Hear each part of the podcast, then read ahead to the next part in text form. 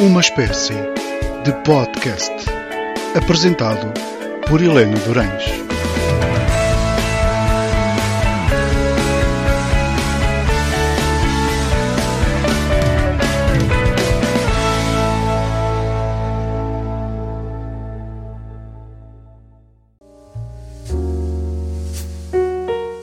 Olá, boa noite, bem-vindos a uma espécie de podcast. Hoje temos como convidado um homem que eu, se tivesse que dizer tudo aquilo que, este homem já conquistou, nunca mais parava. O episódio era só isso.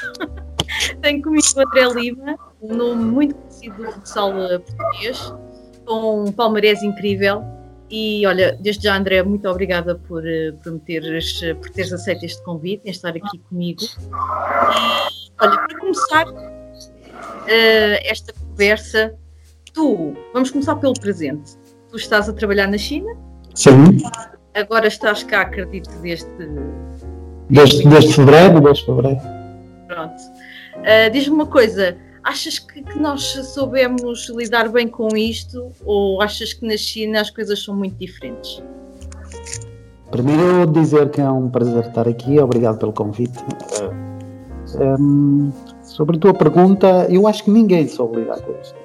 Primeiro os chineses, depois o resto do mundo. É isto é um, é um, foi um vírus que apanhou toda a gente de, de surpresa, inclusive os chineses, eu que estava lá quando, quando tudo começou. E eh, os chineses não souberam lidar. Primeiro a cidade não soube lidar, as pessoas não souberam lidar, depois o próprio governo não soube lidar e por fim o resto do planeta não soube lidar. E fomos nos adaptando, aliás, nós estamos nos adap- adaptando ainda agora, mesmo com a vacina. Até a vacina é preciso, até, até já, já reparamos que até com a vacina temos que nos adap- adaptar a, a quem vai levar a vacina, quem agora, agora a conversa já não é o, quem é que apanha o vírus, é quem é que apanha a vacina. Mas pronto, faz parte. Eu acho que hum, ninguém, a resposta é ninguém soube lidar com a, com a pandemia nem com o vírus. E nós também, claro que não. Aliás, quando eu cheguei, quando eu cheguei em fevereiro, porque eu saí de lá quando eles fizeram o confinamento, e perguntaram-me se eu queria ficar lá ou, ou ir embora. Eu disse que preferia ir embora, né? vim no último avião da Emirates ah, antes deles fazerem lockdown e, e quando cheguei a Portugal ah, ainda passei no Dubai e no Dubai já havia ali nós sentimos no Dubai um controle parecido que havia já na China em termos de, de entradas e saídas do país mas quando cheguei a Portugal é como se estivesse a chegar de férias e vi que as coisas iam correr mal correr. Tu, tu arrependes-te de teres voltado ou não? Não, não, não, não me arrependo. Não me arrependo, eh, primeiro porque eu, para passar a pandemia, prefiro passar perto dos meus, não é? Ah, Passar a minha casa, passar perto da minha família, dos meus amigos ah, e, eh, e talvez ajudar de uma maneira ou de outra, conseguir ajudar principalmente quem era mais próximo, porque eu já vinha com, com eu como tenho muitos amigos na China e pessoas que trabalham no governo, avisaram-me o que é que ia acontecer e o que é que estava a acontecer realmente, pelo menos os chineses não sabiam o que é que estava, o que é que se estava a passar, porque o governo, o próprio governo escondia, só os mandava ir para casa. Mas eh, muitas pessoas, algumas eh, pessoas amigas nos, nos aconselharam eh, a vir para Portugal até as coisas acalmarem. E, eh, e não me arrependo, não me arrependo porque ainda estou aqui por causa da pandemia e vou ficar mais algum tempo até, até eu acho que até a vacina começar a, a funcionar e a haver resultados. Portanto, não tens perspectiva ainda de quando é que vais regressar.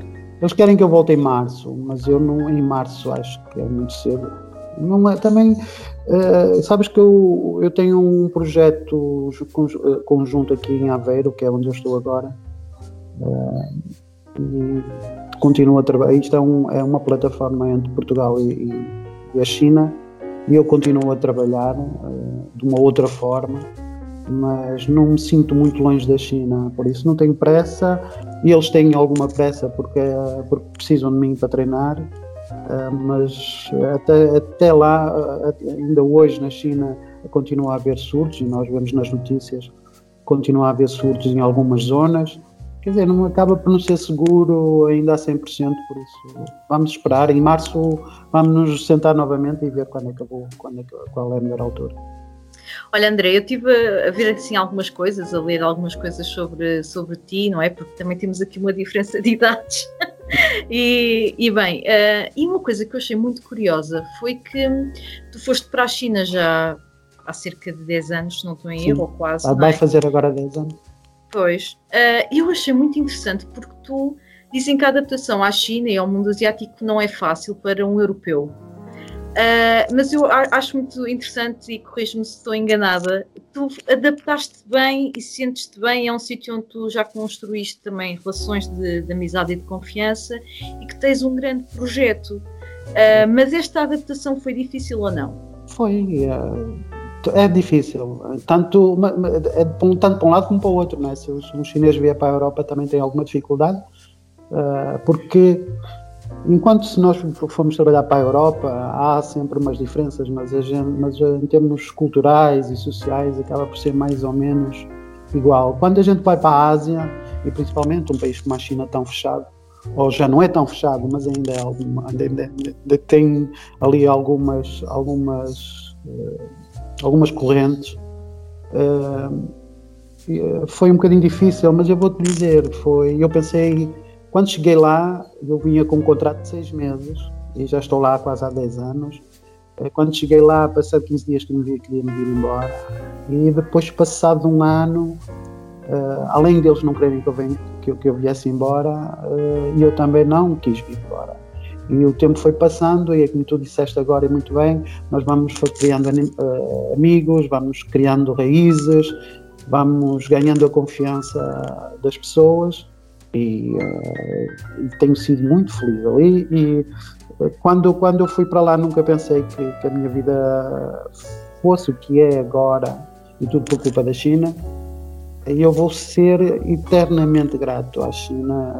Viesse agora embora que tivesse vindo há 5 anos ou há 6 ou há 7 eu vou ser eternamente grato à China uh, independentemente do que possa acontecer no futuro porque tu tens um projeto muito engraçado agora, tu passaste por vários, passaste por um clube, pela seleção, e tens um projeto que é uma academia, não é? é. Uh, Fala-me um bocadinho sobre isso. Eu, eu, quando cheguei à China, fui para treinar um clube, e foi um clube da, da, da, da província de Guangdong, e depois, passado um ano, fui convidado para, para ser selecionador da China, de, de masculino e feminino, uh, onde eu fui muito feliz, onde eu também criei uh, uma imagem, porque foi importante. Foi importante para mim ter, ter estado na seleção porque deu-me deu notoriedade lá na China, porque poucas pessoas me conheciam na China. E quando eu fui para selecionador, fiquei lá há dois anos, ajudou-me a ter alguma notoriedade e, uh, e daí aparecer, apareceu-me este convite de montar uma academia de futebol e futsal.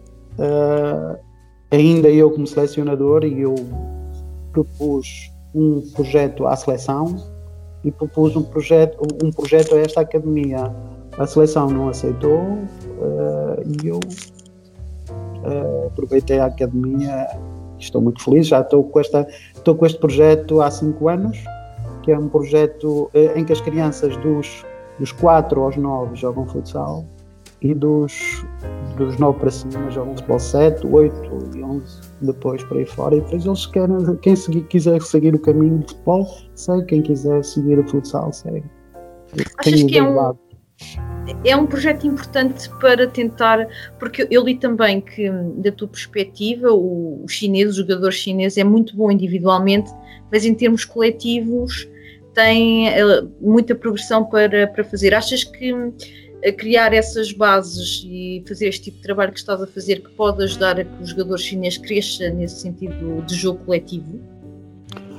É difícil, sabes que mesmo o próprio Japão, que é um país ali ao lado, já investiu no futebol eh, há mais de 20 ou 30 anos, está à frente do, da, da China, e só agora, só há coisa de 5, 6 anos, é que começou a, ganhar, a criar alguns, alguns a, colher alguns frutos, mas mesmo assim não, não se vê crescer porque possa bater a pé a um dos grandes da Europa ou da América do Sul.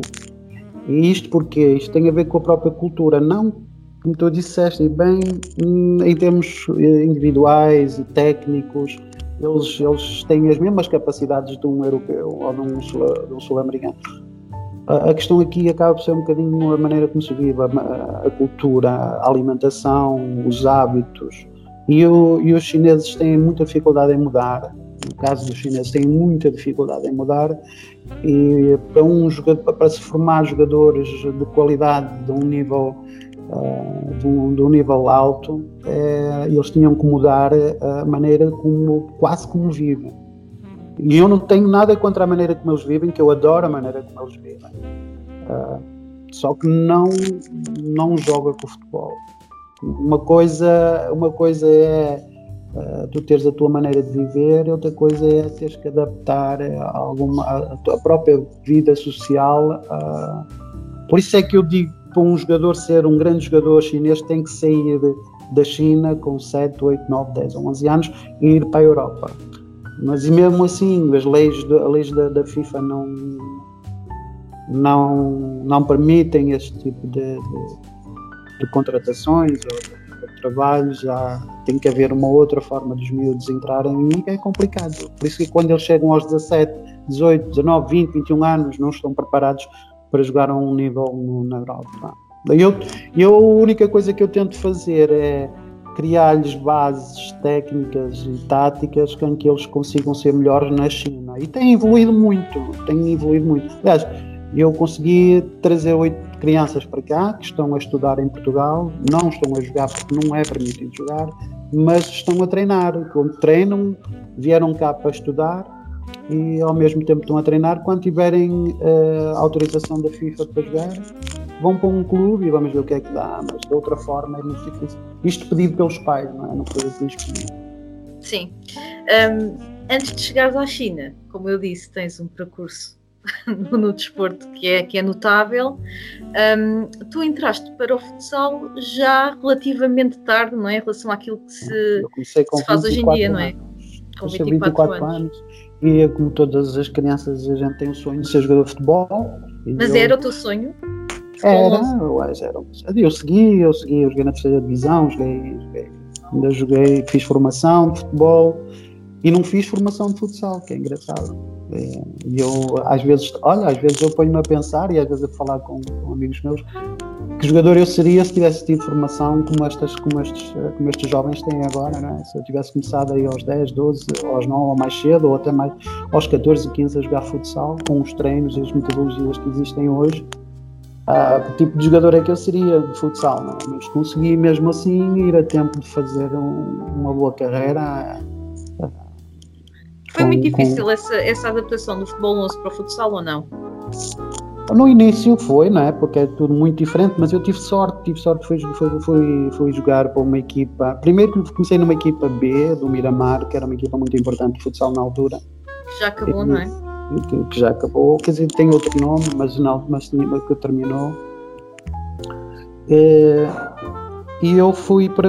Eram, não tinha os melhores, melhores jogadores de futebol salão na altura, tinham, já tinham sido, alguns já tinham sido campeões do mundo de futebol salão e então eu entrei ali num grupo, um grupo forte, um grupo que sabia jogar e um grupo que me ajudou e os treinadores que eu tive durante essa, esses seis anos que tive no Miramar. Depois tive um ano em Espanha, que também me ajudou muito. E fui evoluindo, fui auto, autodidata um pouco mais ou menos. Mais e tu esperavas, o, esperavas um convite do, do Benfica aos 30 anos ou não? Não, não, nem para, não. Por acaso foi depois do Mundial, depois do Mundial da Guatemala.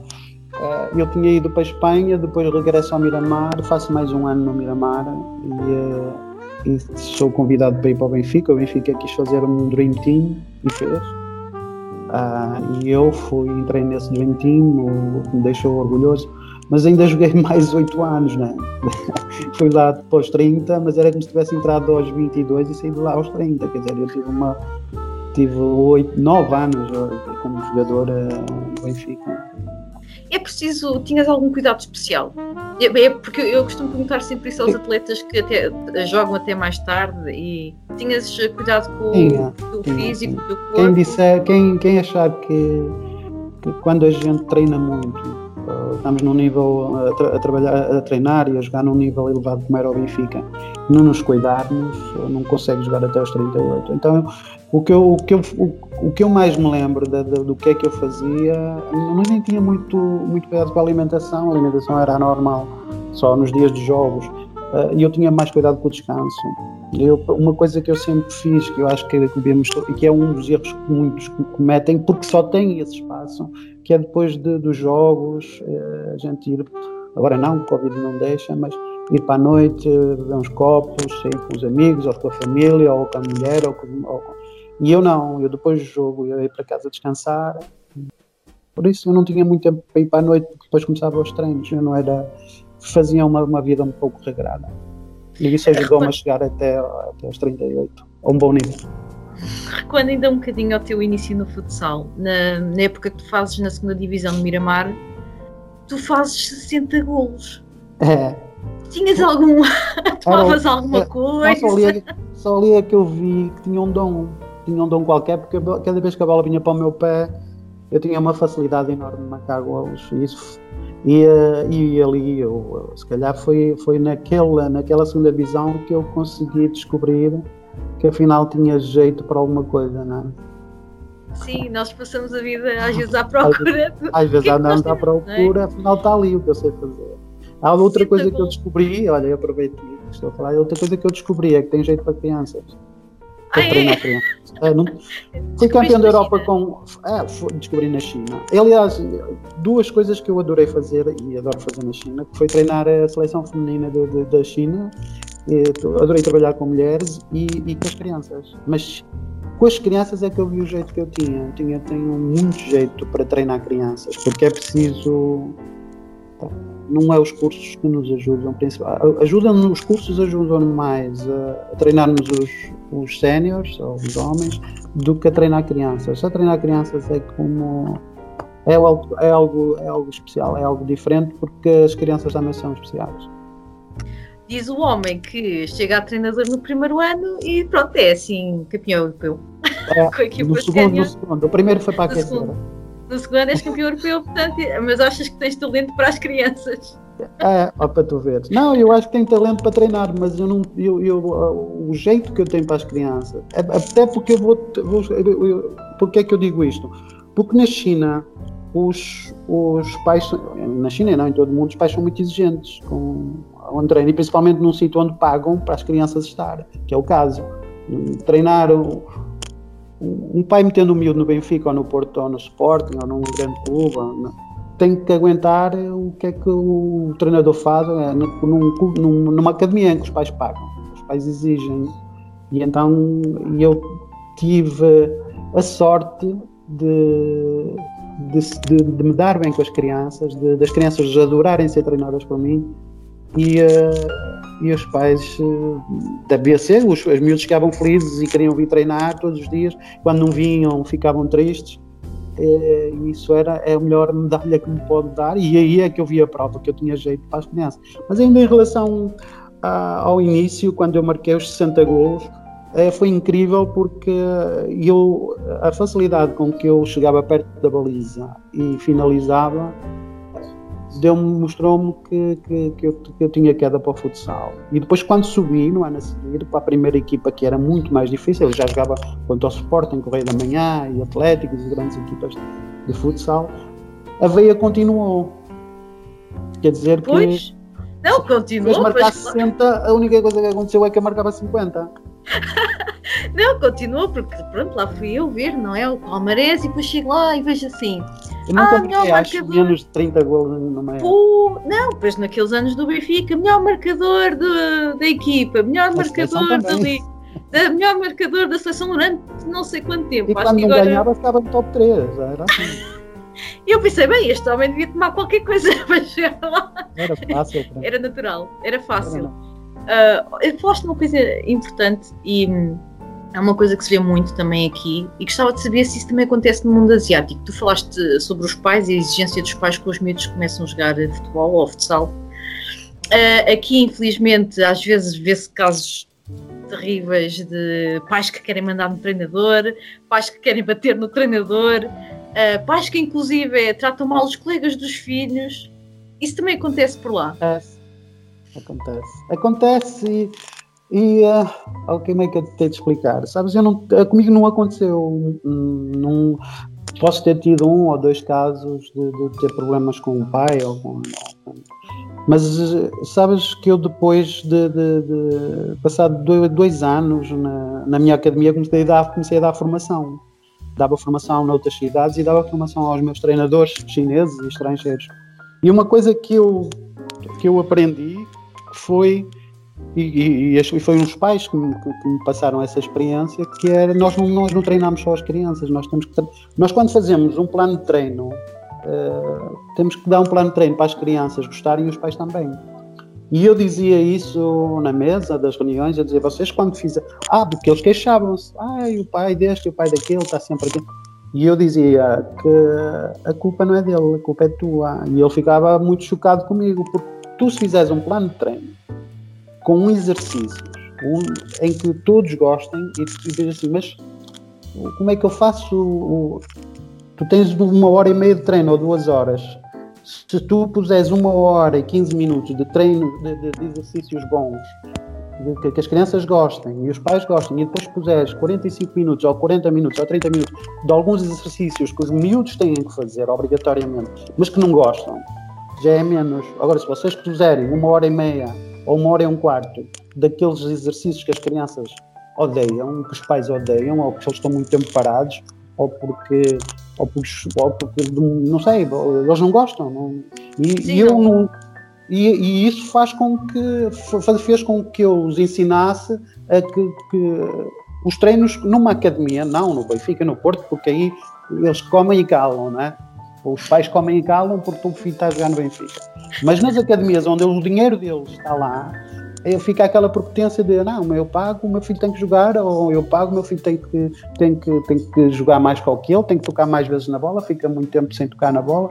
E pronto, eu aprendi isso com, com os pais. Que eu, e, e tu dizes assim, ah pá, mas isso é um bocadinho exigente para o treinador. Eu, olha, se eu fosse, se fosse à internet, tem lá milhares de exercícios e tu só tens que escolher aqueles que as crianças vão gostar mais. Eu fazia isso. E depois dizendo assim, porque é que todos os pais querem que seja o, André ser o treinador deles? Tanto dos, dos Benjamins, que é queriam que eu fosse treinador de todos. Porque eles todos iam ver o meu treino e gostavam do que viam. As crianças excitadas, as crianças motivadas, eu interagi no treino.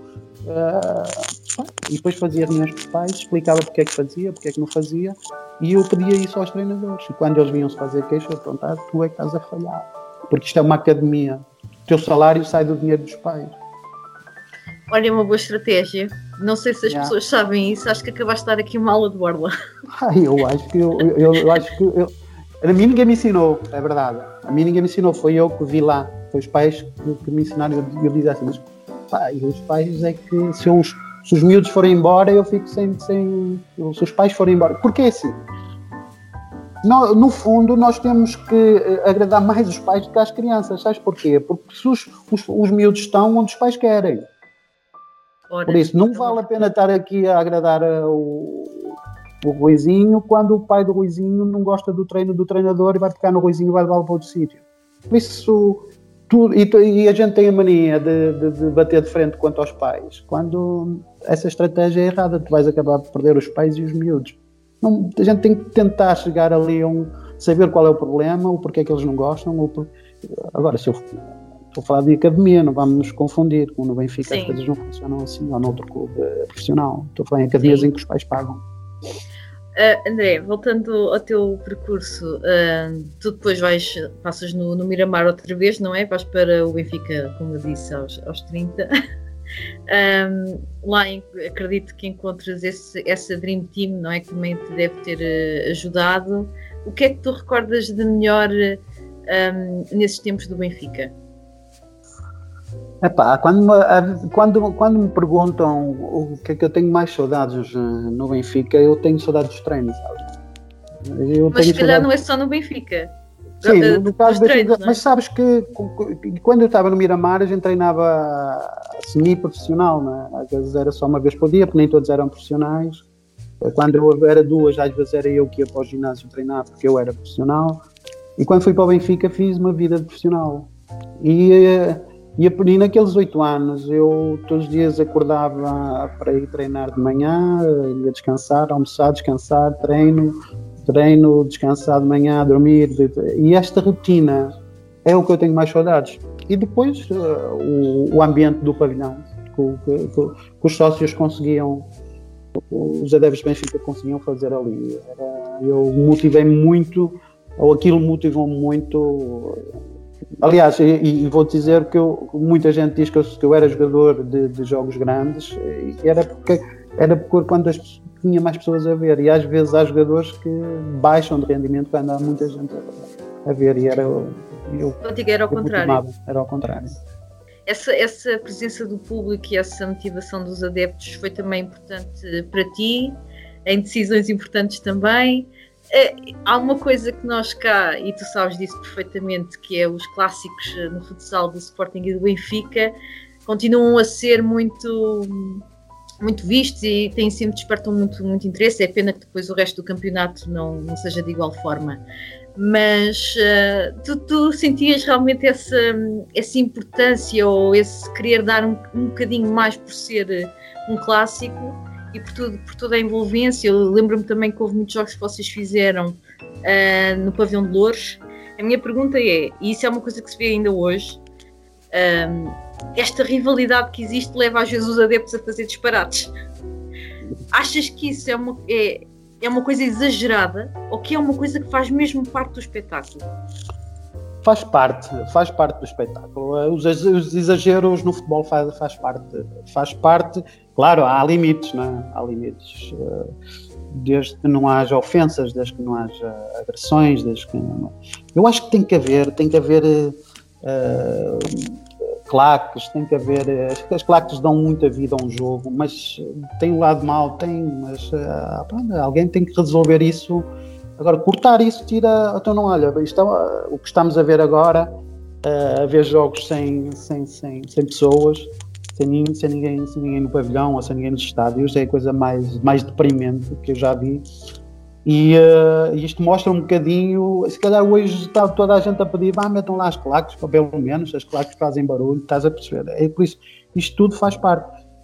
Tirando alguns exageros que, que, que ultrapassam os limites, eu acho que no caso do Benfica Sporting, há alguns exageros, mas acima de tudo há um ambiente, e por exemplo no, no pavilhão, no, no, pavilhão da Luz ou, do, ou de, de Louras, eu fui, a primeira vez que fui campeão uh, nacional foi em Louras, jogávamos em casa em Louras e depois no ano a seguir foi o Sporting para lá. E, e nós fomos campeões em Louras num ambiente fantástico. E depois, quando tivemos o nosso pavilhão novo, eram os jogos com o Sporting eram, eram fantásticos. Eram, ganhámos mais vezes que o que perdemos, mas também perdemos. E, quando, o Sporting sempre teve e, e tem grandes equipas. E, e fazia com que um jogador. Com, os, diziam que eu era jogador. De, eu marcava muitos gols ao Sporting, porque uma vez fizeram um apanhado de, de, das equipas que eu marcava mais golos o Sporting aparece em segundo lugar, em primeiro lugar acho que foi o Instituto Dom João V. O Sporting aparece em segundo lugar com as equipas que eu mais gols marquei, e depois era o Freixeiro. Quer dizer, as equipas com que eu marcava mais gols eram equipas difíceis de jogar. E, e se calhar era porque quando jogava quando, com essas equipas o pavilhão estava sempre a, abarrotado de pessoas e o ambiente a mim. Eu não conseguia, se queres que eu diga, quando eu estava a jogar, né? Pouco me lembro do que é que estava a acontecer à volta. Eras muito concentrado. Era, eu vivia aquele momento quando marcava o gol é que eu pronto, tentava desfrutar do que é que estava a acontecer, mas durante o jogo podiam me insultar, podiam dizer que eu era o melhor, que eu era o pior. Eu estava ali para jogar. Sabes que eu nunca tive um problema com um sportinguista, nunca tive um problema com um sócio num jogo, e sabes que ali é tudo muito em cima. Eu era, eu como era dos jogadores que eu marcava mais gols ao Sporting, Nunca tive, é, uma coisa que me agrada imenso. Nunca, nunca, tive nunca estive na rua, num shopping, nunca ninguém me insultou. Nunca, aliás, insultaram-me mais no norte, quando eu vinha à casa dos meus pais, e se calhar por portistas, que nem futsal tinham, do que, do que sportinguistas, que é uma coisa estranha.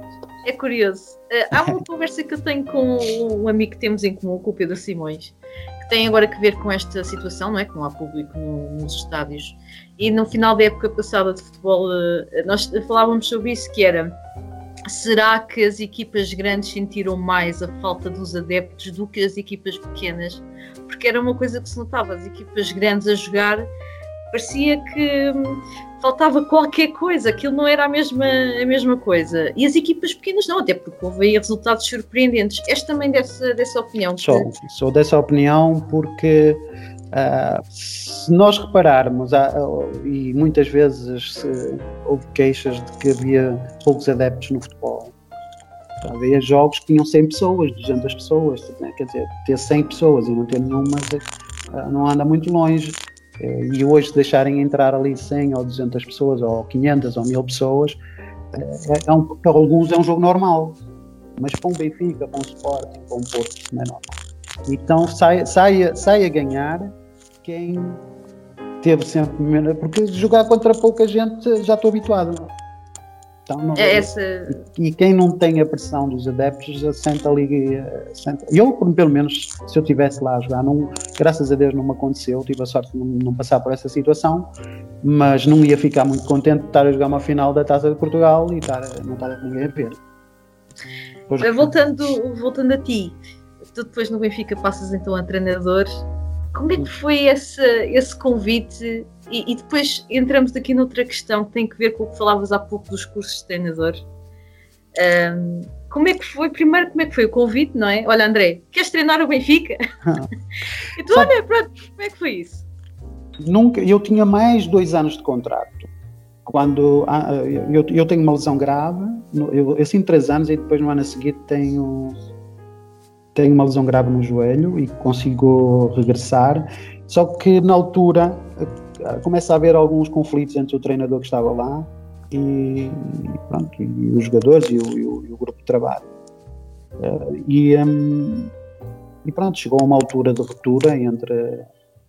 E ele já tinha, ele tinha entrado em janeiro para substituir um treinador, este treinador, e depois só em seis meses aquilo foi um. E fomos campeões nesse ano. Nós conseguimos ser campeões com um ano de conflitos entre, entre treinadores e alguns jogadores. E, e pronto, e no fim chegou-se à conclusão que o melhor era ou se mandava embora cinco ou seis jogadores, ou, ou porque foi, foi, foi mais ou menos a, a, situação que ficou, ou os jogadores iam embora, ou o treinador ia embora, e acabou por cair sempre para onde? Para o lado, cai sempre para o lado do treinador. E, e pronto, como foi aquilo em seis meses, eles, não sei o que é que passou para a cabeça do vice-presidente e do presidente, chamaram-me e disseram, olha André, está é assim, temos isto no... Tu já estás com 38, pegas na equipa e, e depois vê-se. E eu, é, depois vê-se, é assim. e eu disse, ok, eu, eu pego na equipa se os jogadores aceitarem. Já estava em final de carreira também.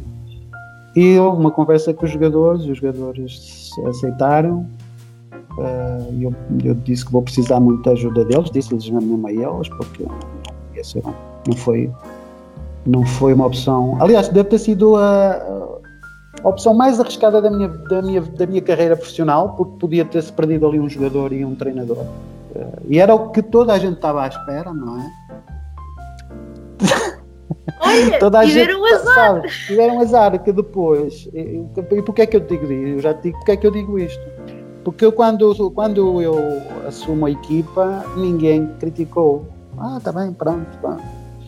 Depois, quando eu comecei a ganhar a Supertaça, Taça de Portugal, campeão nacional, a partir de ser campeão nacional no ano a seguir, quando eu era melhor treinador, foi quando começou a carregar a carregar-me na, uh, as críticas. As críticas por tudo que era lado, vinha tudo que era lado, a Associação Nacional de Treinadores, treinadores, ex-treinadores, jogadores, tudo. Porque até era uma coisa normal o Benfica ter um treinador sem. ou só com o primeiro nível. Tu só tinhas o primeiro nível? Só, só tinha o primeiro nível. E, porque eu nem. Eu, nem, eu nem, nem, nem, ainda tinha mais um ano de contrato de jogador. Eu fiz o primeiro ano de, de treinador com, com, com contrato de, de, de, jogador. Eu faço o, ano, o primeiro ano de treinador com contrato de jogador e depois no ano a seguir, assim, dois anos como treinador. Só com o primeiro pois. nível. Mas isso o, eu, eu, eu lembro-me de chegar perto do presidente no final do ano Depois muitas críticas e o presidente, pronto, está, está aqui a taça de campeão nacional e agora, para sair ele, não é para assinar os dois anos. E o presidente, vão cair em cima de mim, vão cair em cima de si. Eu, se tu controlares os jogadores, não, há, não vai haver problema nenhum. Eu com o resto trato eu. E assim foi. Nós conseguimos nesse ano a seguir ganhar a Supertaça, a Taça de Portugal e fomos campeões europeus nesse ano. Mas depois chegou a ruptura que era já não aguentava, não, nem o presidente estava a aguentar tanta, tanta pressão. A, a pressão. E, e, tu nunca chegaste então a tirar depois os níveis seguintes? Não dava, não dava. Eu tentei, tentei no, tirar o, o, segundo, mas foi ali por volta de, de, abril, maio. Foi na altura que começou a UEFA Cup. Eu estava a preparar a UEFA Cup. Jogámos primeiro a, a, a fase de, de, de, Elite no Estado da Luz. Passámos à Final Four e aí eu, eu inscrevo-me para o segundo nível e começa o playoff. Ou começa logo a. Entretanto, está ali tudo muito misturado e eu não estava com cabeça para aquilo e não, não terminei. E quando cheguei ao fim, disse, oh, também não era por causa do segundo nível, porque no ano a seguir eu não conseguia treinar na mesma, mesmo com o segundo nível. E então sabes como depois isto começa, quanto, quanto mais tempo passou, mais difícil foi tirar os cursos, porque entretanto tudo mudava, uh, era mais tempo, era mais meses, era mais estágios, e ainda hoje acontece com, com muitos treinadores que estão na primeira divisão, tanto no futsal como no futebol. Eh, e, eh, e, pronto, no ano a seguir eu perguntei ao presidente como é, e ele, André, é assim, porque já havia ali, sabes, quando chegamos ao segundo ano, eu ainda tinha mais um ano de contrato, e eu uh, cheguei à conclusão que aquele era o meu momento para sair. Foi outra, outra uh, opção arriscada na minha vida eu fiz duas, duas opções muito arriscadas, que foi ir para treinador e outra para sair como treinador, porque eu não fui despedido, eu optei por sair, porque sim, achei sim. que aquilo era o melhor para mim. A primeira parte da conversa com André Lima fica por aqui, mas para a semana podem ouvir a segunda parte e eu prometo que vai ser imperdível. Até para a semana, tenham uma ótima noite.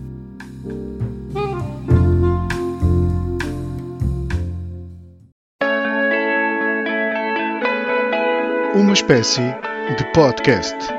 À segunda-feira pelas 21h10, com repetição à quinta-feira pelas 23 horas. Apresentado por Helena Durães.